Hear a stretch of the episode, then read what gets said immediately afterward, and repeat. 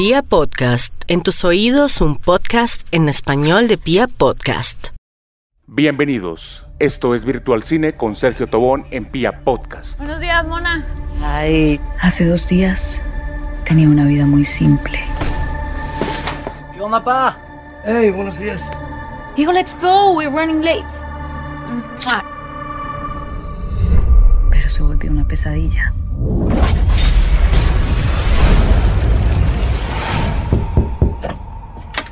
Sí. Buenas. Se encuentra Daniela Ramos. Y hoy vamos a contarles por qué hay que ver Terminator Destino Oculto, la sexta entrega de la saga de Terminator que vuelve nuevamente a las manos de James Cameron. Después de ser anunciada esta película, todo el mundo daba por terminada la saga, decía esto no va para ninguna parte. La verdad, las últimas tres entregas no han sido nada provechosas, no han sido nada buenas, la taquilla no ha sido benévola, la crítica mucho menos. Sin embargo, pues James Cameron le apostó nuevamente a la saga que lo hizo famoso, lo volvió el gran Rey Midas que es hoy en día, y pues regresa nuevamente, pero en el puesto de productor. Decide darle la dirección a Tim Miller, quien logrará el éxito con la primera parte de Deadpool, y entre los dos crean una historia, desarrollan una historia, en donde quieren omitir todo lo que pasó en la tercera, cuarta y quinta entrega. Todo lo que pasó en Terminator 3, la rebelión de las máquinas, todo lo que pasó en Terminator Salvation y todo lo que te pasó y sucedió en Terminator Genesis.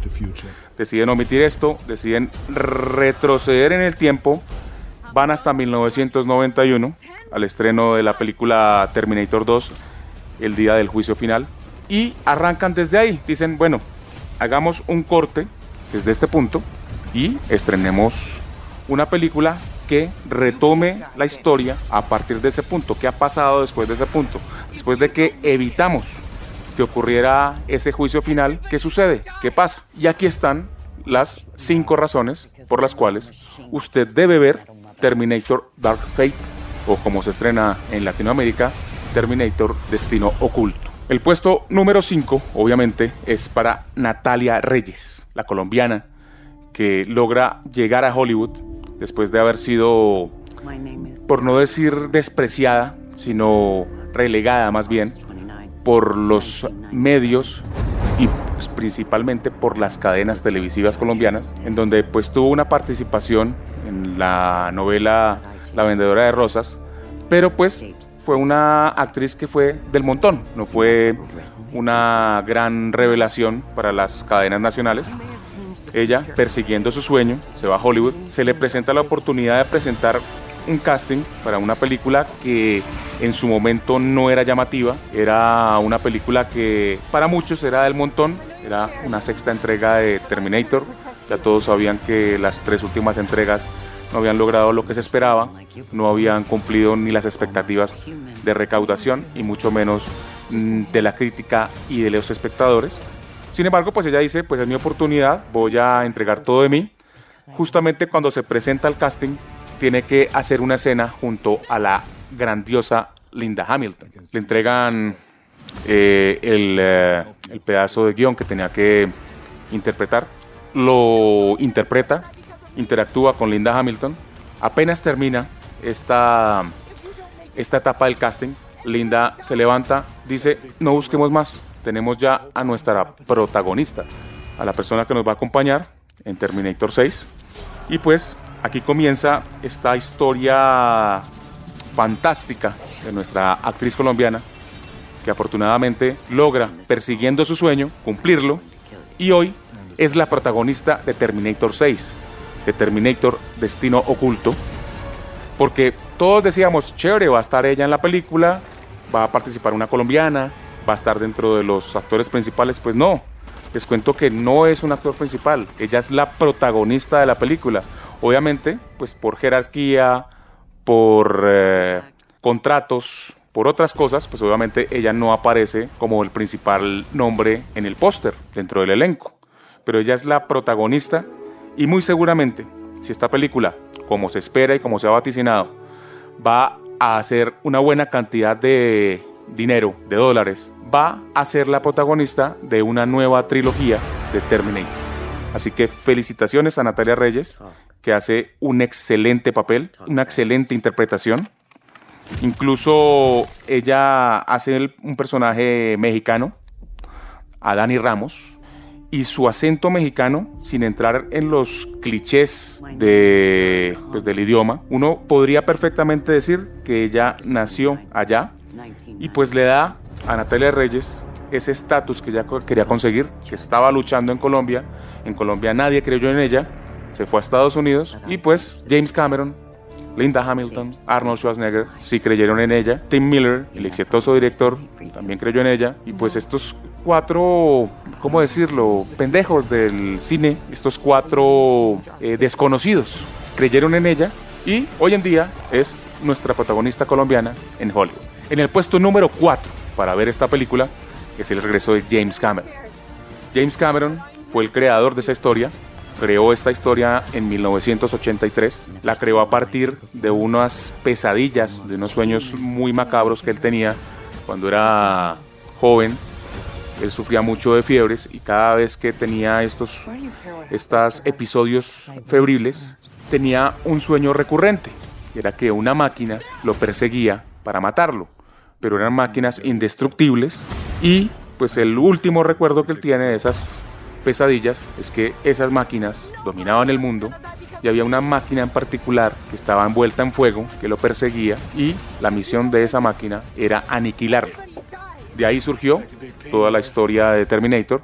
Obviamente él también se basó en un par de episodios de Outer Limits de los años 60, que después tuvo que darle créditos al autor de ciencia ficción que creó esos eh, dos capítulos y que creó, eh, digamos que esa mitología de este personaje.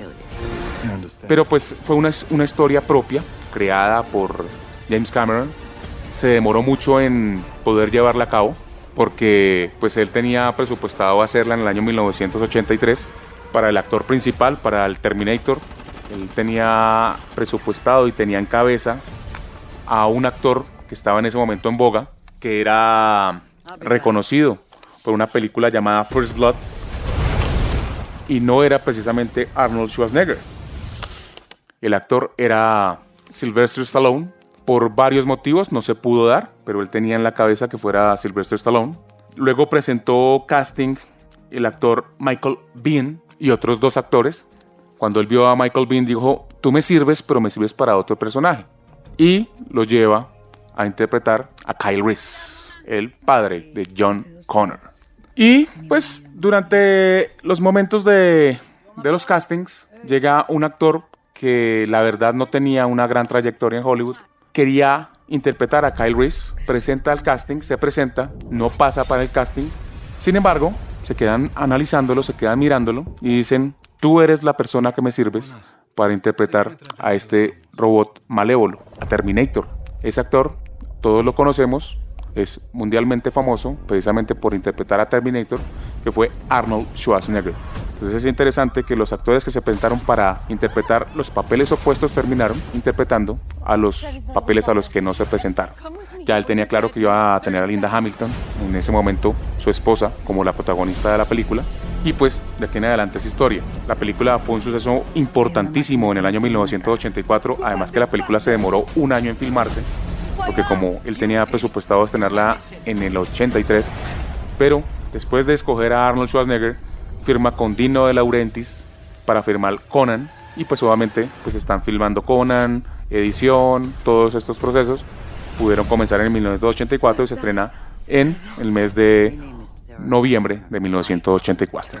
La película tiene una recaudación mundial de 78 millones que pues a la fecha uno dice pues una, es una película pues que no es exitosa, pero para la época fue una taquilla importante teniendo en cuenta que esa, en esa época pues los presupuestos eran muy bajos, la, la película tuvo un presupuesto medianamente bajo, pero fue gran innovadora en todos los temas de efectos visuales, efectos de sonido, incluso pues contó con el grandioso Stan Winston, que lastimosamente ya no se encuentra con nosotros, pero pues él fue el gran creador de este personaje. Llega 1991, hace una segunda película, James Cameron vuelve a dirigir, vuelve a crear la historia, y crea una de las películas de acción más memorables y más recordadas en la historia del cine. Ya esta película pues no recauda 78 millones, recauda 520 millones de dólares en todo el mundo, pero por problemas eh, legales entre compañías que hicieron la película, él había cedido unos derechos, bueno, todo esto no se puede llegar a concretar y hacer una tercera película. Él sale de la saga, hacia el año 2003 se hace una tercera parte, La rebelión de las máquinas. Es una película que ya comienza a perder el cariño del público, que con esa recordación de la segunda parte y tal vez la mejor parte de Terminator, la gente tenía unas expectativas. Cuando llega la película, la verdad no las cumple. Deciden luego en 2009 hacer otra película. Obviamente nuevamente tampoco está metido James Cameron. Se hace Terminator Salvation. Se trae a un actor de peso, un actor que tiene un gran nombre en Hollywood, que es Christian Bale. Y traen a dos actores nobles, pero que están teniendo un gran furor en Hollywood, que es Anton Yelchin, afortunadamente ya fallecido, y Sam Worthington, que se roba todo el papel en esta película. La película tenía muy buenos momentos, tenía una muy buena idea, pero infortunadamente no hizo clic con el espectador. A parte de la prensa le gustó, a otra parte de la prensa no le gustó, pero pues realmente las películas están hechas para que la gente las vea, para que la gente pague sus tiquetes. La gente no pagó y la película pues no cumplió las expectativas. Entonces decidieron en el año 2015, trataron de traer nuevamente a James Cameron, él no estuvo de acuerdo, hacen una reboot de la saga con Terminator Genesis, vuelven al pasado, cambian todo el pasado, todo lo que conlleva cambiar el pasado, pero la película no funciona la gente no le gustó, la crítica no le gustó, hizo unos números interesantes, pero no gustó, que la gente quería ver qué era ese, ese nuevo relanzamiento de la saga, y pues obviamente la gente pagó sus entradas, pero no le gustó. Entonces, después de casi dos años, tratar de convencer a James Cameron a que regresara. Él incluso en, en, un primer momento iba a ser el director, después él dijo no, yo me, me encargo de producción, estoy trabajando arduamente con mis originalmente dos partes que iba a ser de Avatar, ahora van a ser cuatro partes de Avatar. Entonces dice, yo estoy metido 100% con Avatar, entonces voy a estar produciendo, voy a trabajar en el guion, pero pues le vamos a dar la oportunidad a otro director, vamos a dar la oportunidad a Tim Miller, que viene cosechando éxitos tras el estreno de Deadpool. Él le puede dar una gran visión a esta película, se reúne con él y pues ahí es donde deciden entre los dos tener un borrón y cuenta nueva y arrancar desde la historia de 1991 que pasó después de haber evitado el día del juicio final en el año 1997. En tercer lugar, exactamente lo que acabamos de hablar, omitir todo lo que tuvo que ver después de Terminator 2. Infortunadamente con este problema de querer hacer películas, querer hacer esto, querer hacer lo otro, con un personaje exitoso, pero sin el creador, sin la persona que, sabía para dónde quería llevar la historia, pues tuvo grandes errores, estuvo dando brincos por un lado, por acá no funcionó, brinquemos por este lado tampoco funcionó y brinquemos por este otro lado y aquí sí la embarramos. Entonces, pues esta película decide, como dicen algunos críticos en Estados Unidos, coge lo mejor de Terminator 1, coge lo mejor de Terminator 2, lo mete en una licuadora, le entrega un par de ideas nuevas y entrega un producto que oficialmente debería ser llamado Terminator 3. Esta es una de las grandes razones que hay que ver esta película. Esta película nos cuenta qué pasa desde el justo momento donde termina Terminator 2 y nos lleva a un presente donde pues obviamente se evitó el día del juicio, pero pues algo pasó para que todo siguiera su cauce. En el puesto número 4 está nada más y nada menos que Tim Miller, su director. Tim Miller tiene una mentalidad fresca, tiene una mentalidad, eh, ¿cómo llamarla? Eh, innovadora. Después de haber sido despedido, porque fue despedido y además se renunció, antes de que lo despidieran renunció por desacuerdos con, con la producción de Deadpool 2, porque él arrancó a trabajar en la película. Él decide retirarse porque no está de acuerdo hacia dónde quiere llevar la película. Él llevó muy bien en el hilo en la primera parte de Deadpool. Se volvió pues ese gran director, por lo menos cosechó un gran nombre. Y pues se le presenta la oportunidad de trabajar junto a James Cameron. Él revisa toda la saga, empieza a mirar, aquí tenemos problemas con esto, tenemos problemas con esto, tenemos problemas con esto. organicemos ideas, se reúne con, con James Cameron y pues deciden centrarse en qué sucedió después de 1997, después de haber evitado ese día del juicio final y hacia dónde nos puede llevar. Obviamente ellos, principalmente Cameron, pero también Tim Miller, ya han mirado hacia dónde puede llevar la historia y hacia dónde pueden llevar una posible trilogía que muy seguramente se va a dar si los resultados así lo indican. Y en el primer lugar, sin lugar a dudas, está el regreso de Linda Hamilton. Linda Hamilton renunció después de Terminator 2. No, no estaba de acuerdo con que hicieran otras partes, sobre todo porque esa segunda parte pues terminaba la vinculación contractual con James Cameron. Cuando se anunció la tercera parte, ella hacía parte del elenco, lo mismo que Schwarzenegger, y estaban negociando con James Cameron. James Cameron dijo, miren, yo estoy trabajando ya con un proyecto que quiero trabajar, que es eh, Titanic yo en este momento no estoy interesado. Lo desvinculan ya totalmente, ni siquiera como productor, porque no les gustó la, la razón que les dio. James Cameron creo que les cayó la boca, fue la película más taquillera en la historia del cine por mucho tiempo. Y comenzaron a trabajar en esa tercera parte que se llevó un buen par de años, que se llevó 12 años en ese proceso, pero en los primeros esbozos de esta película, Linda Hamilton iba a regresar, regresaba como Sarah Connor, pero pues al no estar inmiscuido hasta ese entonces esposo, pero ya estaban en proceso de divorcio con James Cameron, ella dice, si él no está, yo no estoy. Yo me estoy separando de él como persona, pero como director, como productor, yo estoy 100% con él y si él no está en el proyecto, yo tampoco estoy. Ahí también renuncia Schwarzenegger. Claro, la película queda coja, queda... Eh, ¿Qué vamos a hacer? Los protagonistas, el creador no van a estar. ¿Qué hacemos? Una anécdota es que Arnold Schwarzenegger se reúne con James Cameron. Le dice, mira James, me están ofreciendo que haga la película nuevamente. Yo, si tú no estás, yo no voy a participar. James Cameron llegó y le dijo, no hazla. Este personaje, pues lo creaste tú, tú eres el, tú eres Terminator. Pero entonces haz una cosa, cóbrales bien duro.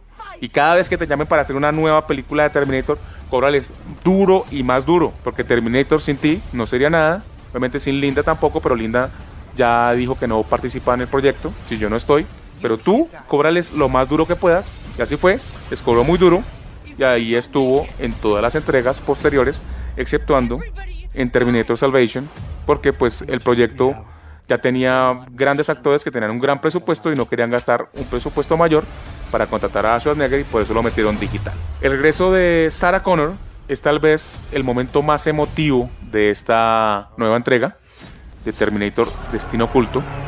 Y Linda Hamilton se lleva los palmarés, eh, entrega esa Sarah Connor que vimos en Terminator 2, obviamente teniendo en cuenta los años que han pasado, se le notan los años, pero sin embargo su energía y ese personaje sigue siendo el mismo y pues ella hace magia en Terminator. Esos son los cinco elementos que hacen que valga la pena ir a ver Terminator Destino Oculto.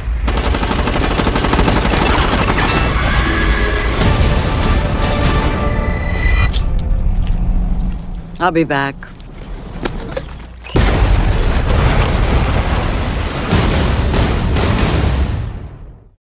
I like a bed that's really firm. I need something a little softer than that. Rest easy. With the Sleep Number 360 Smart Bed, you can both adjust your comfort with your Sleep Number setting. Can it really help me fall asleep faster? Yes, by gently warming your feet. Okay, but can it help keep us asleep? It senses your movements and automatically adjusts to keep you effortlessly comfortable. Sleep Number, proven quality sleep is life-changing sleep. And now all beds are on sale. Save 50% on the Sleep Number 360 limited edition Smart Bed, plus special financing on all smart beds. Ends Monday. To learn more, go to sleepnumber.com. Special financing subject to credit approval. Minimum monthly payments required. See store for details.